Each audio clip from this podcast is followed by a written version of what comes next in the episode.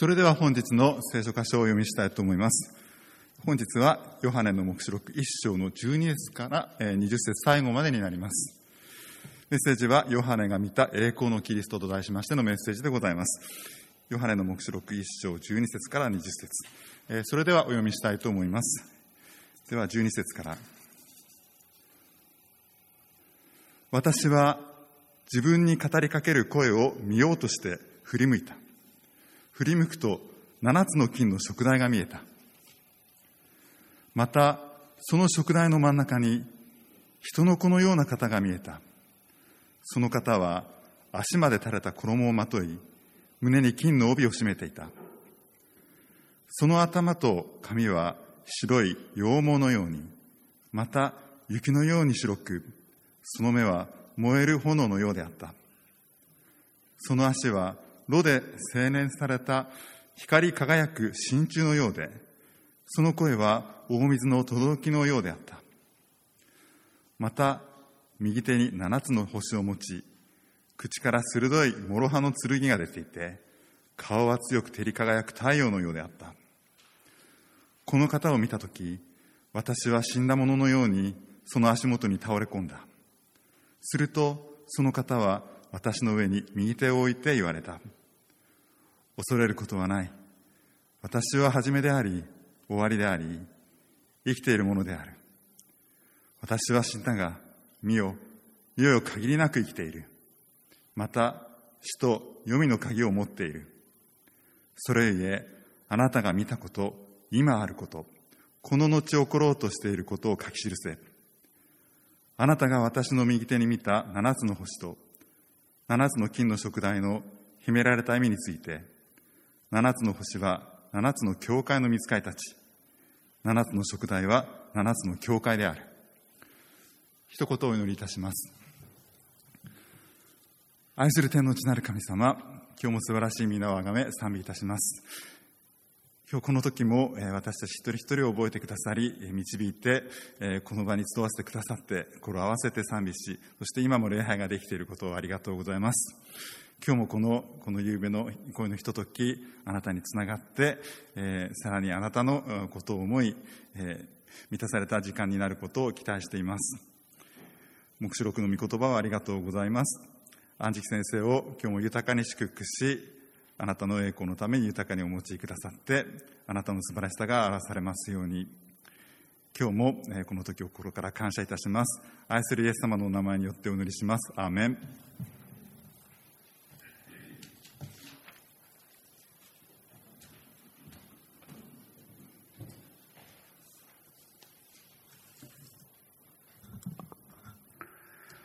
こんばんは、えー、今日もご一緒に礼拝できることを嬉しく思います。え、ヨハネの黙示録を開きながら、え、礼拝のメッセージをお伝えするシリーズが始まっていますけれども、今日は一章の後半のところからです。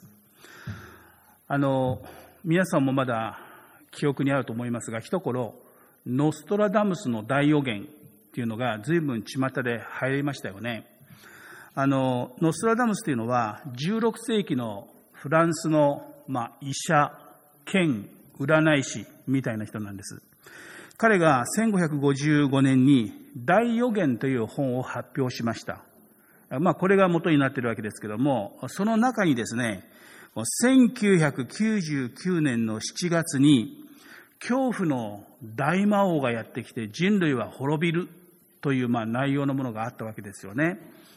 ですから、まあ、その日の何年か前から、えー、もうすぐ世界が終わるんじゃないか、恐怖の大魔王が来るんじゃないか、と、まあ、大騒ぎしたわけですけども、まあ、無事にこの日を過ぎました。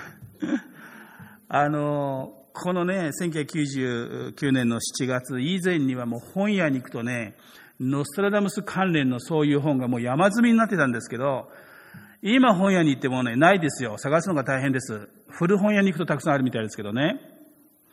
なんで人々はもう見向きしなくなったんですか？外れだからです。あとね、ファティマの予言っていうのがあるんです。お聞きになったことあります？ファティマの予言。これはね、1917年5月の13日に、ポルトガルの小さな村、ファッテマという村で、3人の子供たちがね、聖母マリアの現れを見たっていうんですよ。そしてお告げを受けた。3つの内容がある。で、その内容は何かっていうとね、まず1つ目は、第一次世界大戦の終わり。ね、終わりは何年そして2つ目はね、第二次世界大戦の始まりと終わり。これが当たったんですよね。そして3つ目。これは何だろうところがね、この、まあ、予言っていうのをね、カソリック教会が、まあ、秘密にしたんです。閉じたんです。三つ目は、公表しない。公表しないとかえって興味が湧くでしょで、みんながね、第一次世界大戦のことが当たって、第二次世界大戦のことが当たって、多分三つ目はね、第三次世界大戦のことだろうと。つまり世の終わりについての何か予言があるに違いない。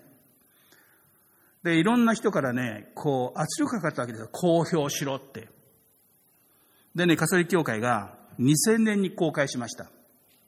と内容はね、兵士たちによって大勢のカソリックの神父が殺されるってやつです。まあ、これね、やっぱ公表したくなかったんだって思いますよね。逆に、なんじゃそれはと。まあ、これでこれもね、興味がもうほとんど薄れてしまったんです。で、つい最近ね、あの、マヤ歴の予言っていうのを覚えていらっしゃいます？古代マヤ文明のね、えー、マヤ歴っていうのが発見されたんだと。その暦がね、なんと2020年の12月21日で終わってるって言うんです。だ古代マヤ文明はね、すごい文明でしたね。だからマヤの人たちはね、世の終わりを察知してたんだ。そこまでしかカレンダーがないってことは、そこで世界が終わるってことなんだ。まあ、これを特に研究したアメリカ人のね、ポール・ベグリーという人です。で、こともあろうに彼はね、メシアは、あのトランプ大統領だって言ったんですよ。で、まあ、あの、12月21日もね、無事に過ぎました。まあ、その日までしかカレンダーがないからその日に終わりっていうのも結構短絡的でしょ？だって皆さんのうちにある今年のカレンダー12月31日で終わってますよ。それが世の終わり？ねそんなことはないわけですよね。まあ、あの、これらの予言の類は、これまで山ほどあったんです。で、ある人々はね、聖書の予言も、まあ、こういう、いわゆる類だろうというふうに思ってらっしゃるんです。しかしね、聖書の予言が他のそういう予言の類らしきものと全く違うのは、まずその予言の内容の多さです。具体性です。そして予言の正確性です。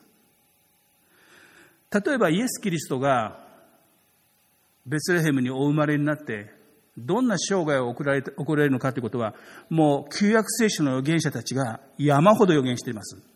主なものだけで110以上あります。それをキリストは全部成就する形で生まれてきて生涯を歩まれたわけですよね。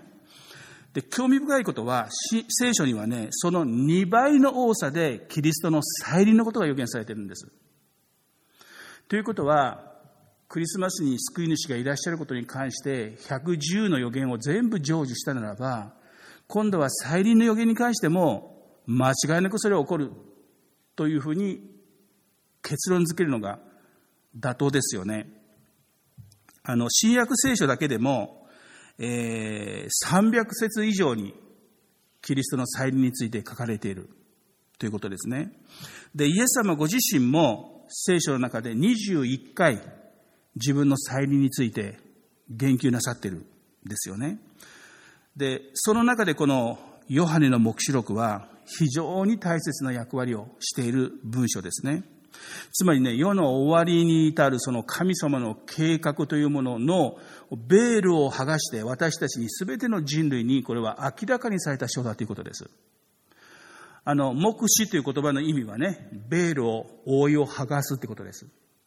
私たちはあの、旧約聖書やあるいは福音書を通して世の終わりの姿がなんとなく分かってます。この世界はいずれ滅びるんだな、なんとなく分かってるんです。でもなんかこうね、ベールがかかっててね、今一つはっきりしない。ところが黙示録はそのベールを全部剥ぎ取ってね、明らかに私たちに神様のご計画というものを示してくださっている。そういう書物なんです。えー、このヨハネの黙示録が書かれたのは、えー、前回もそう少し説明しましたけど、ローマ皇帝ドミチアヌスの時代です。あの、聖書の記録っていうのはね、いわゆる物語とか空想とか、あの、小説じゃないんです。歴史書なんです。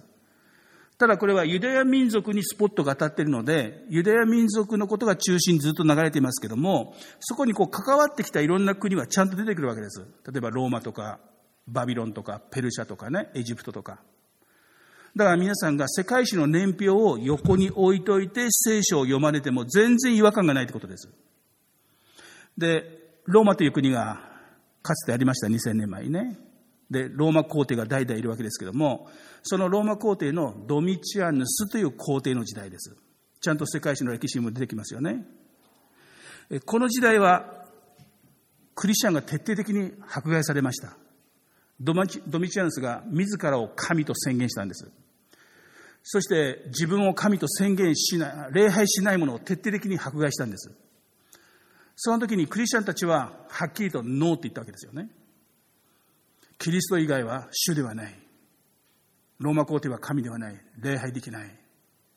だから、皇帝は徹底的に教会を迫害したわけです。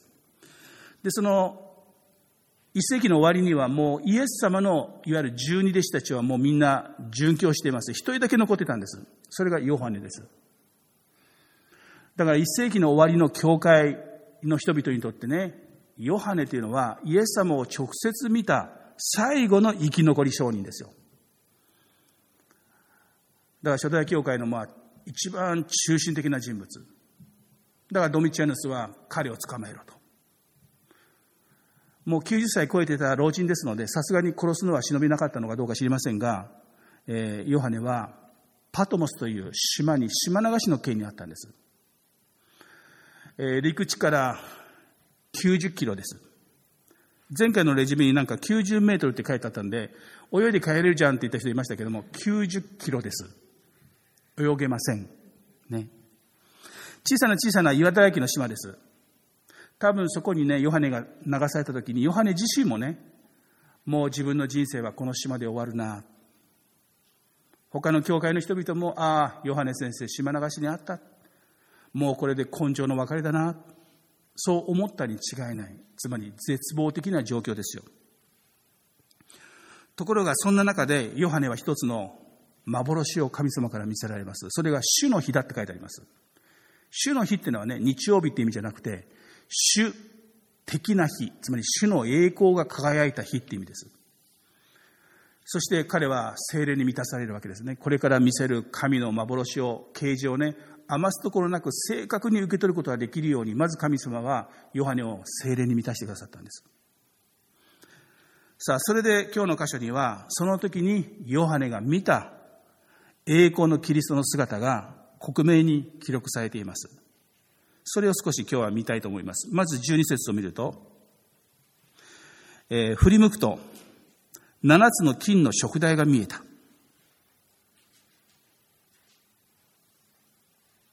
金の食台って何だで、あの、目視録には、こういう、いわゆる象徴的な表現がたくさん出てきます。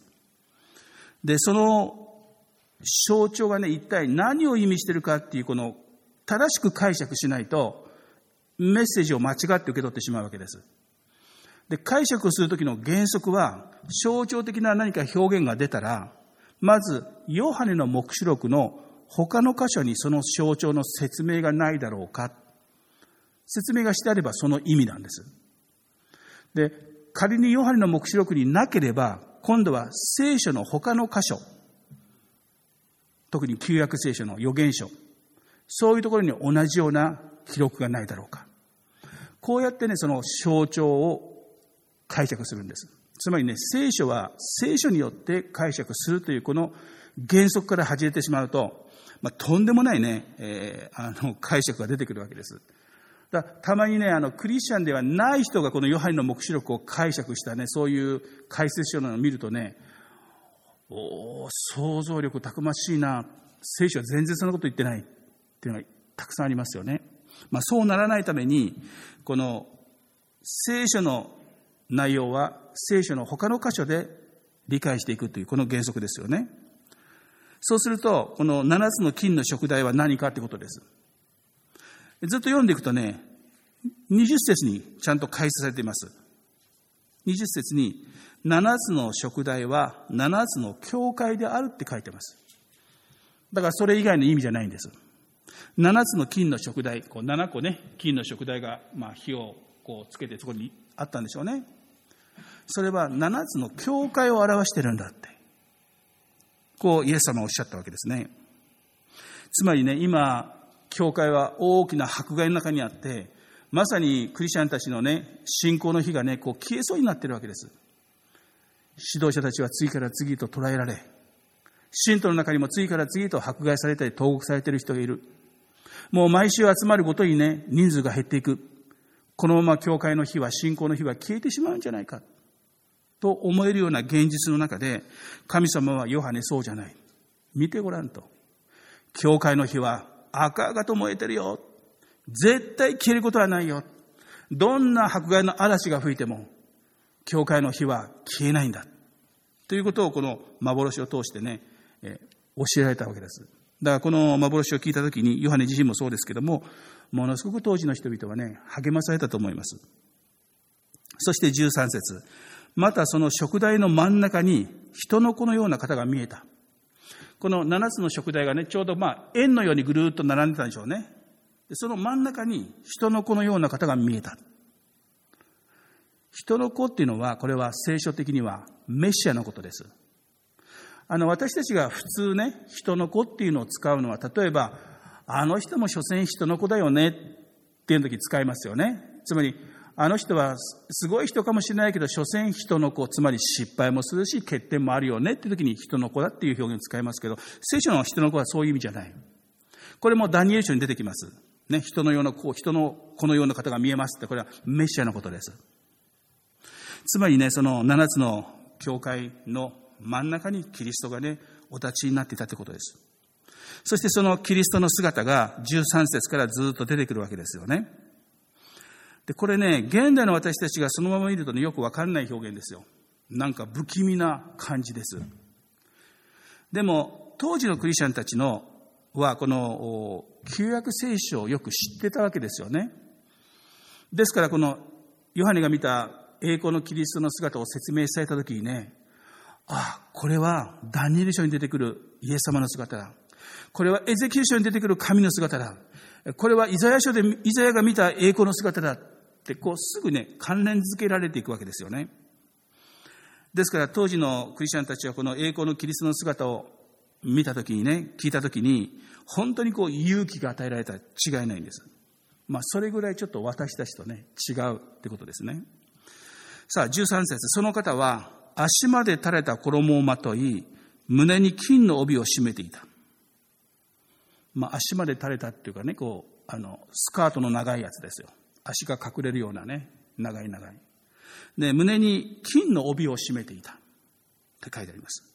これね、一見、まあ、大祭司の服装によく似ていますけれども、あの、大祭司の帯というのはね、あの、いろんな彩りが豊かなんです。青とか紫とか黄色とかね。ここは金の帯なんです。これはね、えー、古代の社会では裁判官の姿です。つまりこの姿はね、裁き主としてのキリストの姿を表しているんです。そして14節は、その頭と髪は白い羊毛のように、また雪のように白く、その目は燃える炎のようであった。まあ頭、髪、顔髪も白白かったと。顔色悪かったってことじゃないよね。で、目が真っ赤だって、燃える火のよう。私たちが目が真っ赤の時は、あの、二日酔いの時とかね、あの、徹夜した時でしょ。そうじゃない、ここはね。これはね、実はね、ダニエルが同じ幻を見てるんです。ダニエル書に書いてあります。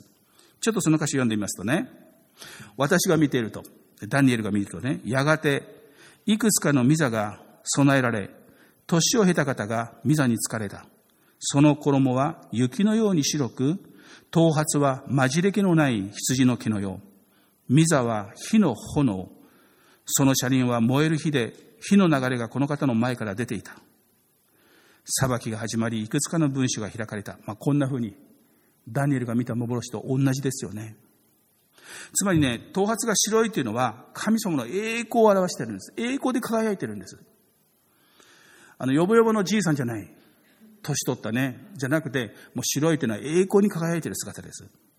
で、15節その足は炉で精錬された光り輝く真鍮のようで、その声は大水の轟きのようであった。これもね、ダニエルが見た幻と同じです。私は目を上げると見ると、そこに一人の人がいた。雨布の衣をまとい、腰にはウファーズの金の帯を締めていた。この金の帯ね。その体は緑中石のようで、顔は稲妻のように、目は燃える松明のようであった。また腕と足は磨き上げた聖堂のようで、ね、彼の語る声は群衆の声のようであった。もうヨハネとダニエルはぴったり同じ幻を見せられてますよね。この輝く真鍮のようなっていうのはその足がね、それはこの全能の力を持って全ての権威を踏み砕く、そういうキリストの権威を表す姿ですよね。そしてその声は大水の轟のようであった。その御声がもう全地に響き渡っている。まさにこの主のね、恐るべき力を表現している言葉です。そして16節また右手に七つの星を持ち、その人の子のような方がね、キリストが右手に、右手っては権威の象徴ですね。右手に七つの星を持っていらっしゃったと。また象徴ですよね、七つの星。と、七つの星って何だろうってこう読んでいくと、やっぱり二十節に説明があります。七つの星は七つの教会の見つかいたちである。だそれ以外のだから解釈しちゃいけないんです。ちょっと聖書はっきりこう書いてあるから。つまりね、七つの星っていうのは、さっきの七つの教会の見つかいたち。ということは、それぞれの教会を守るために神様がお使わしになった見つかいたちってことですよ。その教会専属の。ということは、この教会の専属の見つかいもいるってことですよね。今度あったら、あの、お礼言っといてください。これも励まされますよね。大きな迫害の中にあって、もう私たちの教会大丈夫かないや、お前たちの教会を守るために見つかいを使わしたぞって言われたわけですよね。そして、この主がね、口から16節口から鋭い諸刃の剣が出ていて、なんか口からね、こう、歯が出てるって。これはね、これも象徴ですよね。諸刃の剣ってのは御言葉のことです。だからものすごい力強いね、こう、言葉が出てたって、大声でね。それが剣のようだったってことですね。で、顔は強く照り輝く太陽のようであった。つまり、栄光で輝いたってことです。で、この栄光のキリストを見たね、ヨハネの反応が17節です。この方を見たとき、私は死んだ者のようにその足元に倒れ込んだ。もう主の栄光に圧倒されてね、倒れたんです。で、実はダニエルも同じです。ダニエル書を見るとね、私は一人残ってこの大きな幻を見た。内から力は抜け、顔の輝きも一変して力も保てなくなった。私は彼の語る声を聞いた。彼の語る声を聞きながら顔を伏せて地に倒れ、深い眠りに陥った。つまりね、栄光のキリストを目の前にしてね、立っておられる人間なんかいないってことです。歴史の中に多くの権力者や独裁者がね、登場してきました。でもどんな人もね、栄光のキリストの前に立ったらね、圧倒されて倒るしかないんです。今この一世紀の教会はね、ローマ皇帝です。神として宣言している人物にね、迫害されてるんです。でも、ローマ皇帝といえどもね、栄光のキリストの前に立ったらね、力なく倒れる存在だってことですよね。これも大きな励ましを与えた内容だと思いますね。さあ次にね、今度はイエス・キリストが自分で自分のことを紹介なさっている箇所があります。17節から。その気を失って倒れているヨハネに対してね、右手を置いて言われたと書いてあります。恐れることはない。私は初めであり、終わりであり、生きているものである。8節の私はアルファでありオメガであるっていうのも同じ表現です。私は初めであり終わりであるっていうとね、真ん中はどうなってんですかって聞きたくなるでしょ？初めであり終わりである。真ん中はどうって。それはね、初めであり終わりであるっていうのはこれはヘブル的な表現です。えー、メリズモ法っていうね、方法で、初めと終わりを表現することによって、その真ん中も全部って意味なんです。例えばね、ソロモンの時代に、その領土がね、北はダンから南はベールシェバまでって書いてあったんですよ。ってことは、ソロモンが抑えたのはダンとベールシェバだけじゃなくて、ダンからずっとベールシェバまでって意味ですよね。日の昇るところと、日の沈むところで主が褒めたたえられるっていうのはね、こっちとこっちだけじゃなくて、こうずっと全部ってことですよ。ね。最初と最後をこう支配してるってことによって、全部を私は支配してる。つまりね、歴史を私は始めたものであり、終わらせるものなんだけど、その途中も全部私は支配してるよ。これがね、始めであり、終わりである、アルファであり、オメガであるっていう意味です。人類歴史の、人類の歴史の全ての場面が主ご自身の介入によって動いてきたということです。つまりね、今迫害されているその、その現場にも私はちゃんといるよってことです。ちゃんと私の支配が及んでるよと。だから愛する兄弟たち、恐れる必要はない。えー、18節には、私は死んだが身を、世よ限りなく生きている。また死と読みの鍵を持っている。この死んだ、私は死んだって言葉はね、能動体なんです。つまり、自らの意志で進んで死んだって意味なんです。死にたくないよって言って殺されたんじゃない。あるいは年を取ってヨボヨボになって息絶えたって意味でもないんです。自らある意図があって死を選んだってことです。これがイエス様の十字架の死の意味ですよね。自分の十字架の死によって全ての人の罪が許しが完成する。だから私は喜んで十字架に行くんだ。自ら命を捨てる。これがイエス様の死なんです。それがね、この死んだが。でも見よ、いよいよ限りなく生きている。そして18節には、えー、死と読みの鍵を持っている。鍵を持っているってことはね、所有者であるってことです。権威を持っているってことです。あの、死の扉をね、いつでも開けることができるってことですよ。生死をね、支配できるってことです。あの、権力者はね、民衆の死をね、コントロールできますね。気に入らなければ殺せるんです。でもね、残念ながらね、死んだ人を生かすことはできないんです。でも、このお方は、もちろん人の死に関わることもできるけど、死んだ人を生き返らせる権威を持っているということです。神様しかできないね。だからこの方がやがてね、敬挙の時に、この2000年間イエス様を信じて亡くなった人をいっぺんに蘇らせるって書いてあるでしょ？栄光の体に。死んだ人を生き返らせるんです。また、キリストの再臨の時、地上再臨の時は、大観難時代に殉教した人たちが一気に蘇っていくんです。死んだ人を生き返らせる力。これはね、神様しかないということです。イエス・キリストのね、は生と死をね、握っていらっしゃる。これも今、迫害の中にある人たちにとってはね、大きな慰めに違いない。明日自分の命が終わるかもしれない。でも、私を生き返らすことのできるお方が、私たちと共にある。死を恐れる必要はない。大きな慰めですよね。そしてね、最後に、この目視録のアウトラインについて書かれています。まず、あなたが見たこと。これは過去のことですね。そして今あること、現在。で、この後起ころうとしていること。で、あなたが見たことっていうのは今見ていることです。その幻を見てね、あの、ヨハネは書いてる、書いてるわけですけども、栄光のキリストの姿が見たことです。一章の10節から18節に書かれていることが過去のことですね。そして今あることっていうのはこの後の2章と3章です。2章と3章は何が書かれているかっていうと、その1世紀の時代、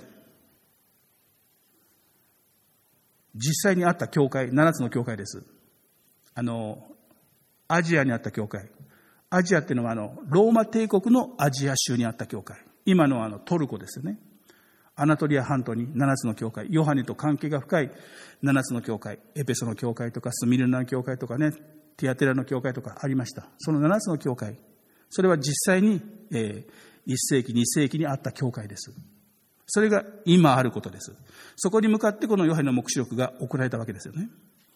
そしてこの後起ころうとしていること、これは未来のことです。これは内容的に言えば4章以降です。もちろんね、この後っていうのはヨハネの時代から後ですから、まあ、2世紀以降のことですよね。でも内容を読むとね、まだ今日まで起こってないんです。だから21世紀に生きている私たちにとっても、目視録の4章以降はね、この後起こることなんです。この後起こることっていうのは必ず起こることって意味です。必ずそうなることって意味です。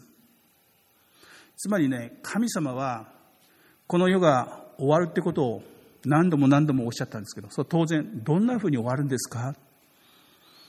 目視録が書かれるまではベールがかかってたんです。ところがこの目視録を与えることによってね、ベールを剥がして、私の世の終わりの計画はこうだよ。この後起こることはこうだよ。ってことを克明に記されているのがこの目視録なんです。あの、ヨハネの目視録はね、時系列に書かれてるんです。4章以降ずっとね。時間的に時間を追って。だから分かりやすいんです。ただ4回だけね、挿入箇所が出てきます。そのことが分かれば、あとはね、こう、順番に順番に起こることが書かれているんです。ヨハネが直面していたこの現実は、ローマ帝国の強力な迫害の中でね、教会がこうどんどん迫害されてクリスチャンたちが殉教していく、そういう中です。教会の敗北か。でも、この目視録を通してね、そうじゃないと。事実は逆だと。教会に敵対している者は必ず滅んでいくんだ。悪魔は最後があるんだ。最後は神の勝利で歴史を終わるんだ。そして神を信じる者も共にその勝利に預かることができるんだ。だからヨハネの目視録は神様を信じている人にとってね、ものすごく希望と力を与える書物なんです。もう本当にね、読んでてワクワクします。分かったら。理解できたら。これからね、このヨハネの目視録をね、少しずつ開いていきますけど、ぜひね、このワクワク感というかね、えー、なんていうか、本当に神様を信じて、イエス様を信じてよかったな、っていう、そういうね、安堵感というかね、そういうのを一緒にね、えー、味わっていけたらと思います。えー、今日はそのね、最初のところですけども、まあ、交互期待でしょうね。じゃあお祈りします。愛する天の父様、私たちはえ何かわからないものに導かれて生きているのではなく、また歴史も偶然の積み重ねの中に動かされているのではなくて、歴史を支配しておられるお方がおられる。しかもそれは私たちを愛し、私たちの人生をもしっかりと導いておられるお方であることを改めて確認できてありがとうございます。このような不安な時代の中にあっても変わらない確かなお方が私たちの人生を導いてくださっていることを信じることができて心から嬉しく思っています。ヨハネの黙示録を通して語れるメッセージをしっかりと受け止めながら私たちのあなたに対する信頼をさらに深めることができるように導いてください。イエス・キリストのお名前を通してお祈りいたします。アメン。しばらく一緒にお祈りしましょう。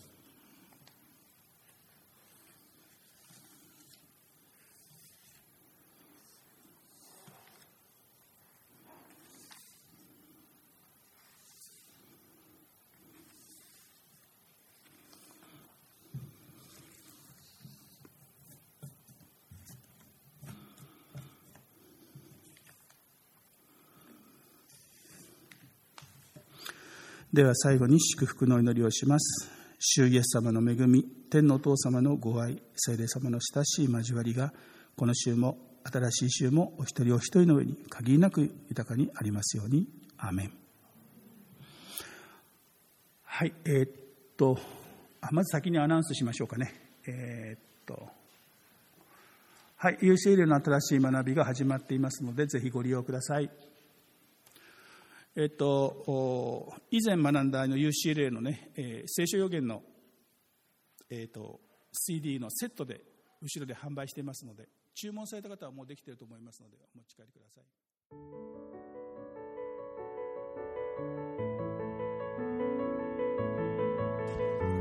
峰町キリスト教会牧師の安食ジョイです。いつも峰町キリスト教会のポッドキャストをご視聴いただきありがとうございます。このポッドキャストのサービスを通してたくさんの方が毎週聖書からのメッセージを聞いてくださっていることを嬉しく思っています。このポッドキャストの配信ですが利用者の減少が続いており多くの方が教会 YouTube チャンネルでの視聴に切り替えてくださっていること。また、このポッドキャスト配信のための奉仕者の負担を検討し、2021年5月末をもちまして、ポッドキャストでの礼拝メッセージ配信を終了させていただきたいと思っています。利用者の皆様にはご理解いただければ幸いです。今後の礼拝メッセージは、峰町キリスト教会 YouTube チャンネルよりご視聴いただければ嬉しく思います。どうぞよろしくお願いいたします。